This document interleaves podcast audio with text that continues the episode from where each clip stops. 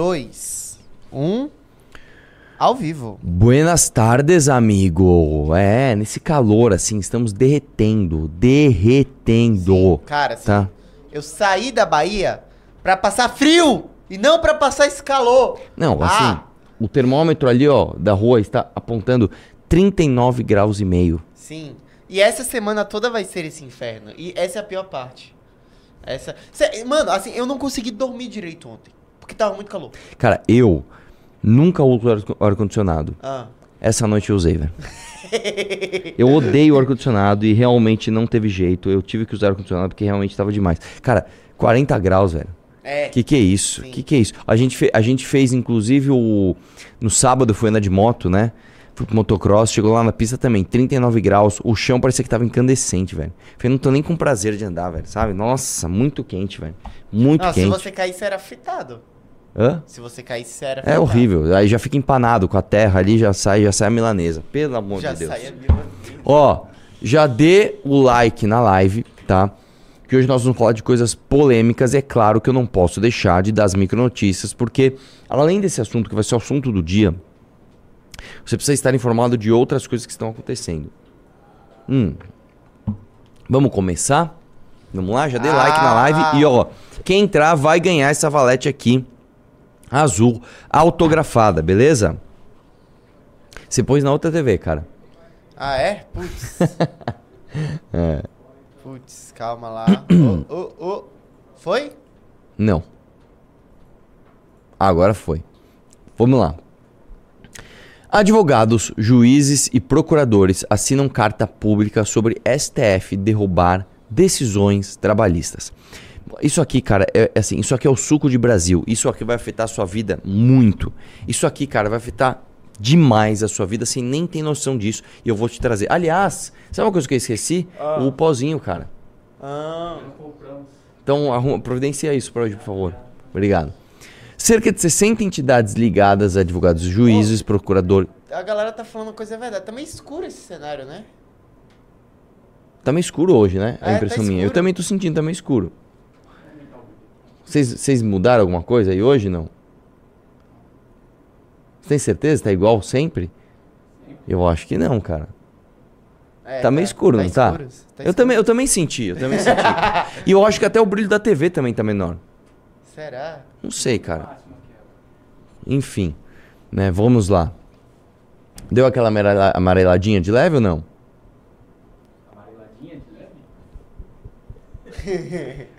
E aí? Deu ou não? Amareladinha na, na luz? É uma energia que o Plito responde que assim que é contagiante, cara. Meu Deus, você, você bebeu esse final de semana, cara? Caiu a internet. É sério, você tá? É, eu tô falando sério. Caiu a live. Acho que voltou. Você tá ligado que hoje faltou luz aqui no escritório, Não, né? vai tomar no cu, velho. Assim, não dá, velho. Não dá, não dá. Voltou mesmo a Voltou, internet? Assim, esse, esse país é. Um dia é porque chove, outro é porque faz calor. Assim, não dá, cara. Nós estamos na capital de São Paulo, cara. Nós somos- eu, vou- eu vou dizer pra você assim: nós estamos na maior capital do país, irmão. Você não consegue fazer uma live ao meio-dia no bairro nobre de São Paulo, bicho. Sabe? Puta, eu vou te contar. Eu vi um vídeo hoje Ah. de um cara. Ele tá pegando. Ele pega um trem, nesses trem bala no Japão. Você vê a sociedade como é diferente lá, né? É, é, é considerado falta de educação você ficar conversando alto no trem. É mesmo? Então ele fala, é, no, Nossa. no avião. Então a galera vai conversar, eles conversam baixinho, às vezes nem conversam. Fala, cara, a- a- a- assim, é um silêncio, né? Você fala, o que que isso tem a ver com a falta de energia? A gente, a gente aqui, a gente é, chega falando alto, e a gente é espalhafatoso, e aí a gente dá um, ah, dá um jeitinho, depois a gente vê isso aí. Ah, e, e a gente vai levando a nossa vida no jeitinho. É o Ah, um famoso jeitinho. colocar a caixa de som na praia. É, entendeu? A gente é isso. A gente. Sabe, cara, é- isso desanima, bicho. Sabe, isso desanima, mano. Sabe? Você não consegue fazer uma live, cara. Vamos lá. É, aqui tá o cerne da questão, presta atenção que aqui é que é o problema. O objetivo da carta, tará, tará, é, é, é, é que a. Ó. Que anulam decisões da Justiça do Trabalho que reconheciam vínculo de emprego baseadas em provas. Essas decisões do Supremo violariam julgados com efeito vinculante sobre a licitude da terceirização e sobre a admissão de novas modalidades de trabalho não abrangidas pela consolidação das leis do trabalho de CLT.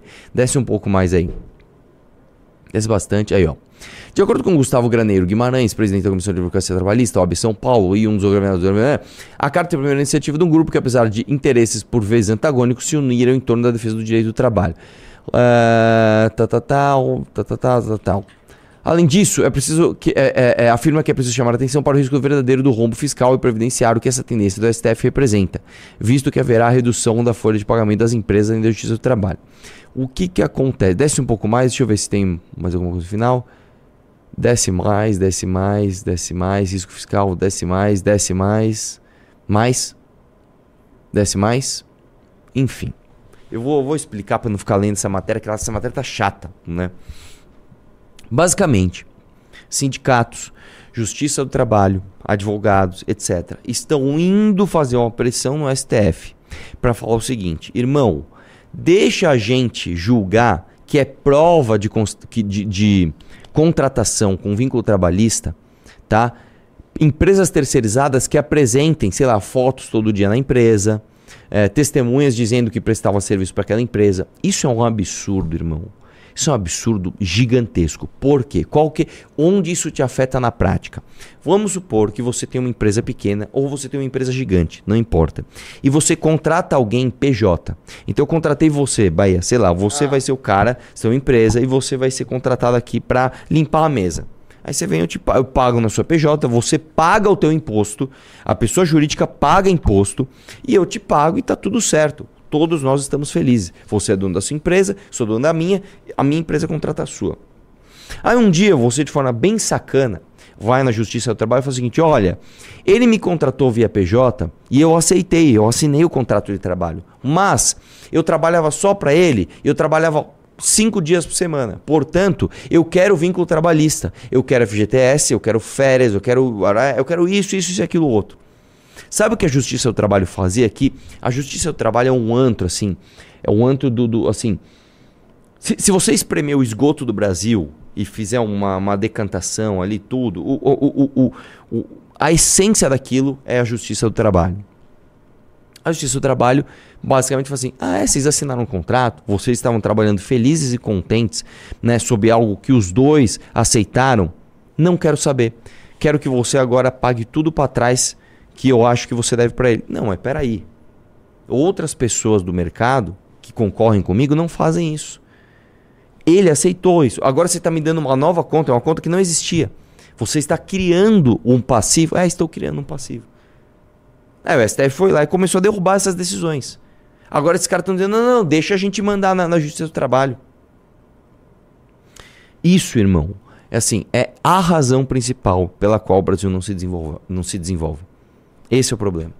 Independente de você ter ou não indústria nacional, independente de você ter ou não prestação de serviço, independente de você ter ou não turismo, gente querendo trabalhar, independente disso, esse tipo de decisão causa uma insegurança jurídica que acaba com o Brasil. A, a terceirização ela surge justamente para que você consiga trabalhar onde você não consegue ser abarcado pela CLT. Uma CLT que foi feita no início do século XX, que não tem hoje né, a, a, a flexibilidade para o mercado de trabalho que a gente tem hoje. Por exemplo, vamos supor que você trabalha numa, numa empresa que faz serviço de TI. E às vezes ela é solicitada domingo de madrugada, às vezes você fica uma semana sem ser solicitado. A CLT não, não, não consegue tá, te colocar num regime de trabalho, porque é um regime de trabalho novo. Aí você, contra, você pega uma empresa e você é contratado do jeito que você quiser. Aí o seu trabalho acaba com, com, com isso. Enfim, isso aqui, irmão, eu estou te trazendo. Poucas pessoas estão falando disso. Não vai ser no Jornal Nacional, etc. Isso é a razão pela qual o Brasil está um lixo. Tá? Já vai dando like na live. Vamos para a próxima. Essa daqui também, cara, essa aqui eu fiquei surpreso. Sinceramente, fiquei surpreso. PGR recorre de decisão do Supremo que liberou cobrança de contribuição aos sindicatos. Você vê que as, as matérias que deveriam ser tratadas pela sociedade civil através dos seus representantes, o Poder Legislativo, aqui no Brasil, elas são tratadas pelo Judiciário. É o judiciário decidindo como vão ser as relações de trabalho, é o judiciário decidindo se vai ter ou não contribuição ao sindicato. Mas basicamente é o seguinte: a recente tese do Supremo Tribunal Federal, decidiu que a contribuição assistencial aos sindicatos é constitucional, é, constitucional, é questionado pela PGR. Olha só que coisa interessante. A Procuradoria-Geral da República está recorrendo ao STF para dizer não. Para de achar que essa contribuição obrigatória ela, ela é constitucional, ela é inconstitucional. Isso aqui é uma briga interessante, cara, porque assim, é, a PGR, tudo bem, é o Aras ainda, né? É o Aras ainda, é, né? Não foi indicado outro pelo, pelo, pelo Lula. Ele é ligado ao Lula. Ele é ligado a um governo que gosta de trabalhismo. Ele está chegando agora no, no STF para ferrar sindicato? Uma coisa muito interessante para ficar no seu radar aí. Já temos um membro no clube. Parabéns pelas 10 horas mais chatas da história dessa live. Hum. Ninguém gostou dessas duas pautas. Ninguém aqui, tô vendo mas no é, chat. Mas é importante, cara. Ninguém isso gostou. aqui, isso aqui é uma coisa assim. Se você não souber, Ó, não é mais o Aras. internet. Desconectando, tentando reconectar. Nossa, mano, inacreditável. Voltou, voltou. Agora eu vou fazer meu tweet. Segunda-feira, meio-dia. Maior capital do Brasil Cara, é, é difícil, pessoal, é difícil sem chuva. fazer. Difícil fazer Não uma live conseguimos assim. fazer live, pois a internet fica caindo.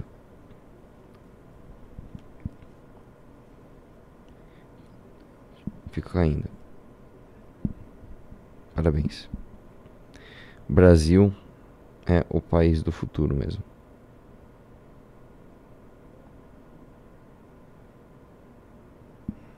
Sem chuva.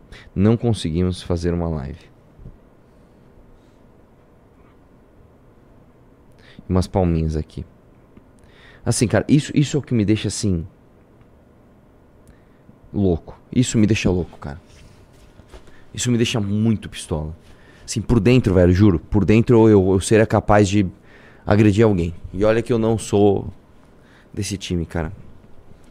Vamos lá. Flávio Bolsonaro apresenta projeto que favorece MTST.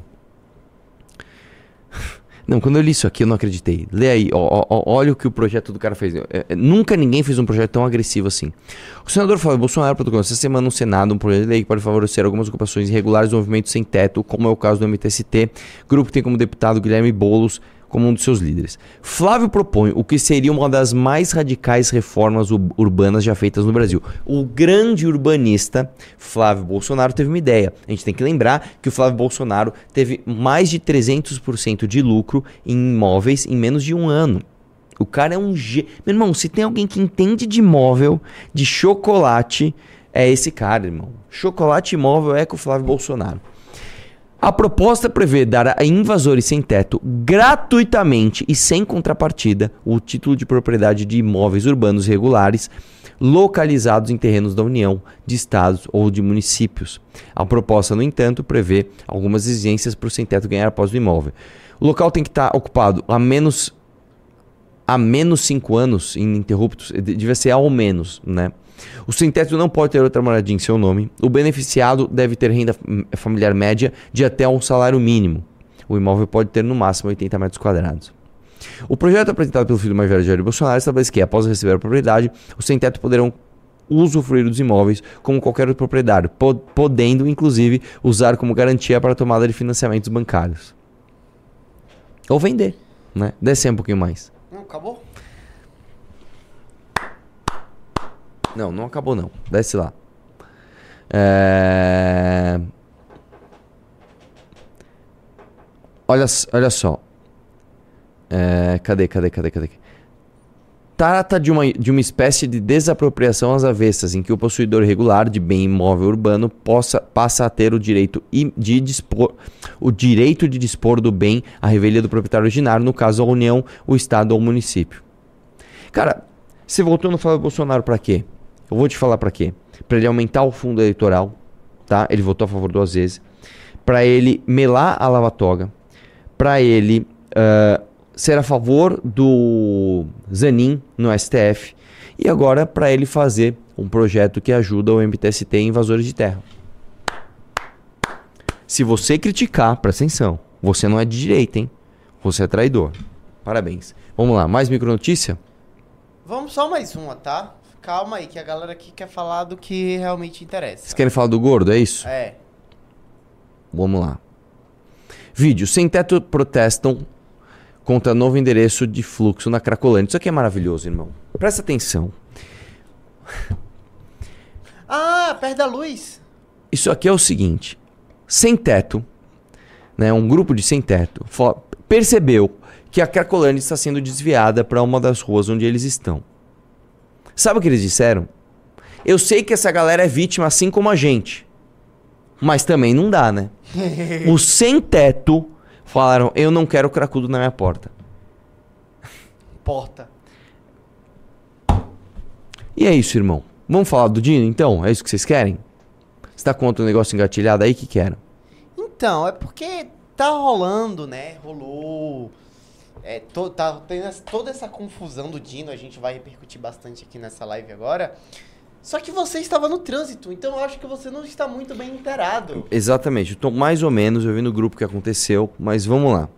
Vou colocar aqui, porque. Calma, calma, calma. No. Aqui. Olha só. Esse foi o jornalista do Estadão, como sempre o Estadão, né? Que Vamos deu lá. o furo de notícia. Bomba. Comando Vermelho dentro do Ministério da Justiça. Pausa. Como estamos de audiência e like? Estamos com 2.700 pessoas e 1.400 likes. Pessoal, tem 1.300 likes voando aí. Dê o like na live e quem entrar no clube vai ganhar esta valete nova, tá? Autografada, beleza? Entre no clube. Vamos lá? Comando Vermelho dentro do Ministério da Justiça. Assessores de Flávio Dino receberam mulher de líder da facção para duas reuniões. Luciane Barbosa, a dama do tráfico amazonense, é esposa do famoso tio Patinhas. Segue o fio. Vamos descer. Ó, aqui é a, a, a lady do tráfico Sim. e aqui é seu marido.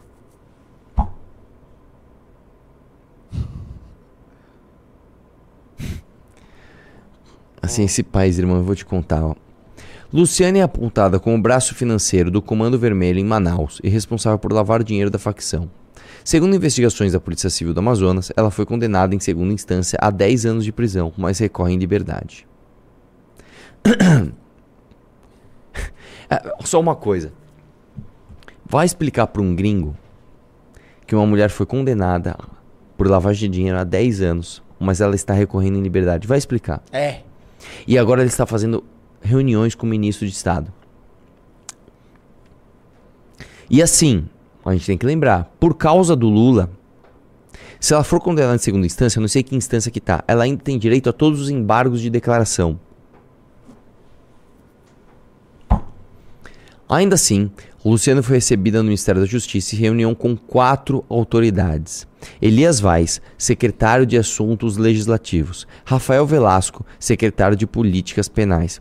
Paula Godoy, ouvidora de serviços penais. Sandro Barradas, diretor de inteligência penitenciária. O nome de Luciane foi omitido das agendas oficiais das outra... Hum.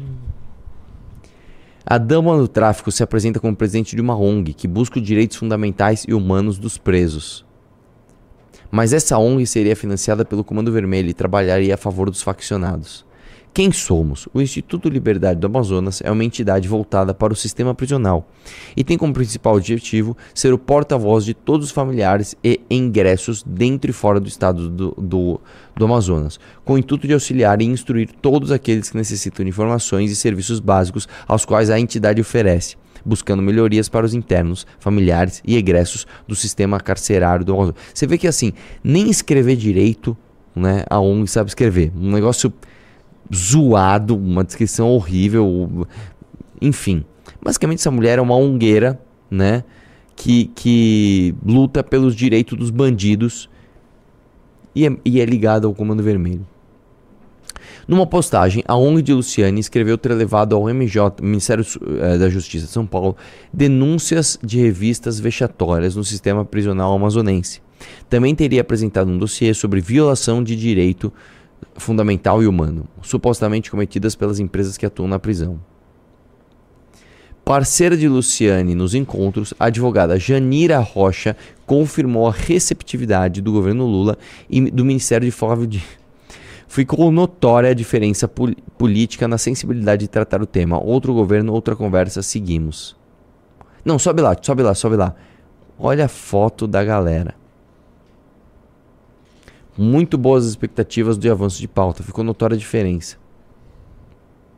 Ela quis elogiar, tá ligado? O Lula. Uhum. Tipo assim, que, que eh, o governo devia ter falado assim, só não me elogia nas redes, tá? Vamos lá, próximo tweet.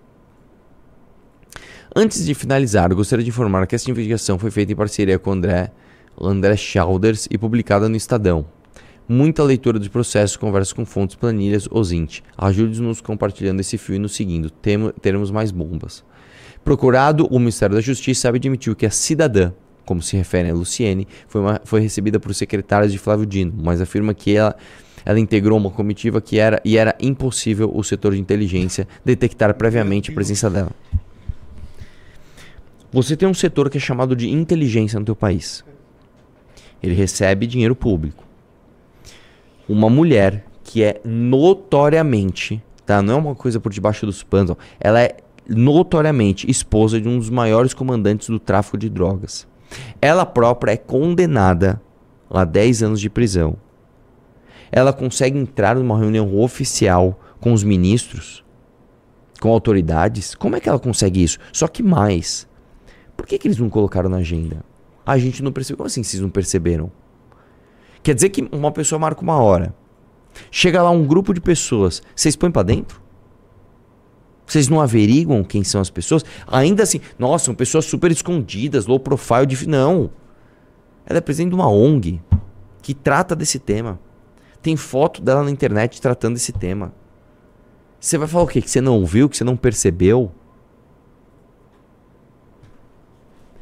Aí, olha só quem já recebeu ela. Olha só quem tava lá. Defendendo o direito dos presos. Eu quero ver como é que esse cara vai se sair no debate. O Kim soltou um vídeo sobre isso. Vamos reagir ao vídeo do Kim? Tem, tem outro, tá- outra figura aqui também, ó. André Janones. Que se... Não, esses caras é engraçado porque é o seguinte: você fala assim, eu não voto no Lula. Você é um fascista, você tem que ser preso, tem que ser morto. A mulher é esposa de um cara que posa com uma metralhadora que derruba helicóptero. Não, não, vamos receber ela pra ver o que ela tem a dizer. Ela tem uma ONG, né? Ela tem direitos a serem defendidos. Vamos assistir o vídeo do Kim. Pelo amor de Deus, cara. Pera. Como estamos de audiência? Like? Estamos com. Calma aí que eu estou botando o vídeo. Estamos com 3.300, 400 pessoas e 1.800 likes. Não, bom, pessoal, pera lá, velho. Pera lá.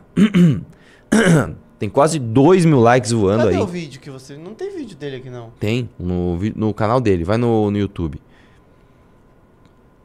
Tava programado pro meio-dia, que eu fiquei sabendo.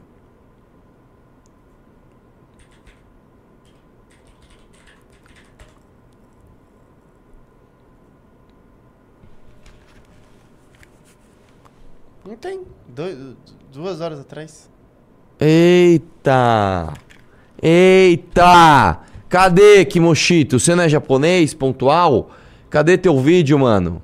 Cadê teu vídeo, mano? Deixa eu mandar aqui a mensagem pra galera. Que mensagem? Calma. Do que que você tá falando? Calma, deixa eu ver aqui. Pronto. Deixa eu. Já mandei aqui verificar. É. Irmãos. Mas ó, o importante é isso aqui. Bom, nó- eu tava no grupo hoje, eu não consegui acompanhar com, com, com afinco. Quem está no Clube MBL já soube dessa notícia antes dela sair. Assim, a notícia saiu antes de todo mundo, todo mundo já sabia. E o Kim Kataguiri vai pedir o impeachment do ministro Flávio Dino. Porque assim, não é possível, cara, que você tenha um ministro de Estado, que é justamente o ministro da Justiça, que é quem você confia para acabar com a criminalidade, etc., atendendo o chefe de facção criminosa. Irmão, você pode ser até um ongueiro babaca. Ah, eu gosto de defender os direitos humanos. Ah, tudo bem. Agora, você ser esposa de um chefe de tráfico de drogas e você ser condenada por suposta lavagem de dinheiro por uma das maiores facções criminosas da história do Brasil. Como é, como é que essa mulher passou da porta, irmão? Como é que essa mulher passou da porta?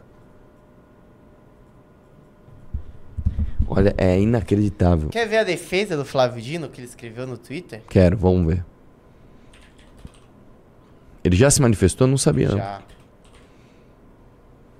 Oh, oh. Ah, eu acho que eu sou bloqueado pelo sujeito. Ah, não, não sou.